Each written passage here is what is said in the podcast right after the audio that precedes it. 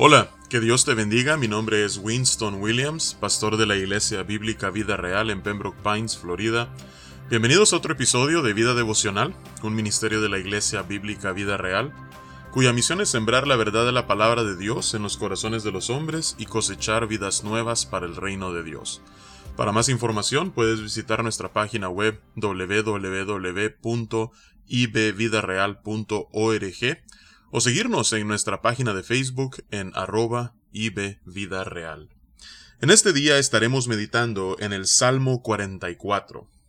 Este, al igual que el Salmo 42 y 43, eh, tiene en su título como autor a los hijos de Coré. Nuevamente, eh, no sabemos a ciencia cierta si la autoría de estos salmos en realidad eh, pertenece a este grupo o si simplemente son intérpretes de esta porción en el Salterio. Así es que vamos a darle lectura a el Salmo completo, son 26 versículos, y luego ofreceremos algunos pensamientos que vemos a lo largo del mismo. Dice la palabra de Dios. Oh Dios, con nuestros oídos hemos oído, nuestros padres nos han contado, la obra que hiciste en sus días, en los tiempos antiguos. Tú con tu mano echaste las naciones y los plantaste a ellos, afligiste a los pueblos y los arrojaste, porque no se apoderaron de la tierra por su espada, ni su brazo los libró, sino tu diestra y tu brazo y la luz de tu rostro, porque te complaciste en ellos. Tú, oh Dios, eres mi rey, manda salvación a Jacob. Por medio de ti sacudiremos a nuestros enemigos, en tu nombre hollaremos a nuestros adversarios, porque no confiaré en mi arco, ni mi espada me salvará, pues tú nos has guardado de nuestros enemigos y has avergonzado a los que nos aborrecían. En Dios nos gloriaremos todo el tiempo, y para siempre alabaremos tu nombre.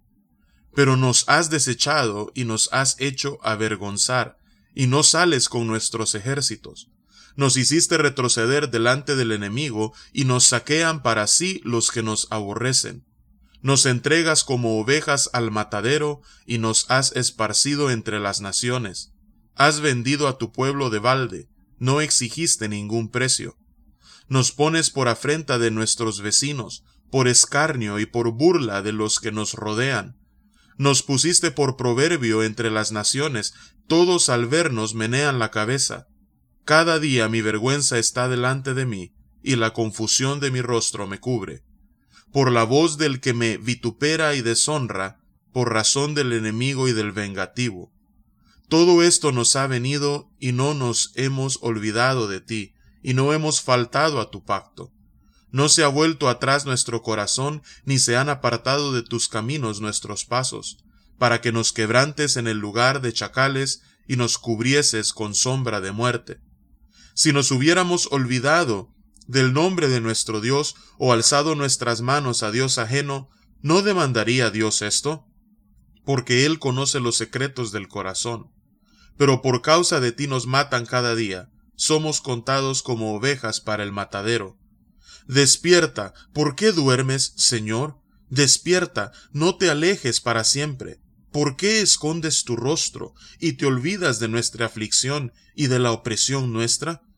Porque nuestra alma está agobiada hasta el polvo y nuestro cuerpo está postrado hasta la tierra. Levántate para ayudarnos y redímenos por causa de tu misericordia. Que Dios bendiga su palabra en este día. Entonces vemos en primer lugar en los versículos 1 al 8 que el salmista está haciendo memoria de victorias pasadas, particularmente lo que los padres del pueblo de Israel, es decir, los patriarcas y sus descendientes habían experimentado no solamente al entrar en la tierra prometida, sino conquistarla. Y él hace memoria de cómo fue no el número del ejército de el pueblo de Israel, no fue su capacidad militar, no fueron sus muchas armas de guerra o poderío bélico el que hizo esto posible, sino que él recuerda de que en realidad fue la diestra y el brazo y la luz del rostro de Dios el que hizo esto posible, ya que por su gracia él se había complacido en el pueblo de Israel. Así es que recordando estas victorias pasadas, Él tiene la confianza que en el presente su Dios, su Rey, Él que es la salvación de Jacob, por medio de él sacudirán a sus enemigos y hollarán a sus adversarios. Eh, tomando el ejemplo de qué era lo que había dado la victoria a sus padres, eh, él no quiere confiar en su arco ni en su espada, sino que él quiere confiar en el poder de Dios, que es el que él tiene la certeza es capaz de darles la victoria y traer liberación a su angustia y aflicción presente. Y eso es lo que vemos en los primeros ocho versículos, pero del versículo 9 al 22 vemos un lamento profundo. Y en el lamento del salmista, él siente como que si no solamente Dios le ha abandonado, sino que además eh, Dios en su soberanía está permitiendo la aflicción que en ese momento les embate. Nuevamente él dice, nos has desechado, nos has hecho avergonzar, nos sales con nuestros ejércitos, nos hiciste retroceder, nos saquean, nos entregas como ovejas, nos has esparcido, nos has vendido, nos pones por afrenta, por escarnio y por burla. Eh, hemos venido a ser proverbio entre las naciones, menean la cabeza al vernos, nos sentimos avergonzados, nos sentimos confundidos porque estamos siendo vituperados y deshonrados por nuestros enemigos que buscan vengarse de nosotros. Así es que todo esto les ha sobrevenido, pero ellos no se habían, al menos en esta ocasión, olvidado de Dios, ni se habían eh, vuelto atrás ni faltado a su pacto, sino que ellos habían seguido firmes en su confianza y en su fidelidad a Dios. Así es que se confundían por qué esto estaba ocurriendo. Si ellos estaban siendo fieles, entonces por qué Dios estaba permitiendo que fuesen quebrantados en el lugar de chacales y que la sombra de muerte les cubriese.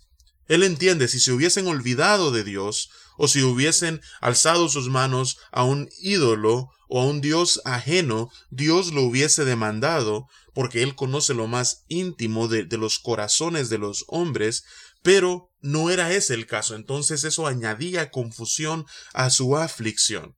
De hecho que en el versículo 22 dice, pero por esta causa de, por, por, causa de ti nos matan cada día, somos contados como ovejas para el matadero. Y en el Nuevo Testamento, tanto en la carta a los romanos por parte del apóstol Pablo, como Jesús en Mateo, eh, capítulo 5 y en las cartas del apóstol Pedro vemos nosotros que se cita eh, no solamente este salmo sino una idea similar de cómo como ovejas que son llevadas al matadero los que somos parte del pueblo de Dios somos perseguidos por los enemigos de Dios y los enemigos de la justicia. Así es que en medio de esta aflicción el salmista le pide al Señor Señor despierta. Señor no te alejes de nosotros, no escondas tu rostro, no te olvides de nuestra aflicción, de nuestra opresión. No te olvides de esta alma que está agobiada, de este cuerpo que está postrado en tierra. Levántate para ayudarnos y redímenos por causa de tu misericordia. Así es que vamos a orar y vamos a pedirle al Señor que siempre podamos traer a nuestra memoria esas victorias pasadas mientras recibimos la fe para el presente y la confianza de que Él está con nosotros y que algún día Él traerá liberación a nuestras vidas. Padre, venimos ante tu presencia en esta mañana, dándote las gracias, Señor, porque en pruebas pasadas te hemos visto a ti, Señor, obrar de una forma maravillosa al traer liberación. Y en el presente, mientras nos encontramos sumergidos en toda clase de crisis, Señor, te pedimos, Padre, de que una vez más podamos ver tu mano obrar de una manera poderosa en nuestras vidas. Te pido, Señor, que tengas misericordia de cada uno de nosotros y que puedas traer liberación, Señor. Que nuestra confianza no esté ni en nuestra espada, ni en nuestro arco, ni en nada que nosotros podamos tener, sino que nuestra confianza está en Jehová de los ejércitos, aquel que es poderoso para librarnos y para restaurarnos. Así es que, Señor, en ti confiamos y en ti descansamos, y es en el nombre poderoso de Cristo que oramos y te alabamos. Amén y amén. Que Dios te bendiga Es mi oración de que en este momento, mientras te encuentras en diversas clases de pruebas y angustias, puedas estar encontrando tu paz, tu descanso y tu confianza en Dios y que a su tiempo Él pueda levantarse y descender para poder auxiliarte y liberarte. Así es que con su favor nos encontraremos mañana.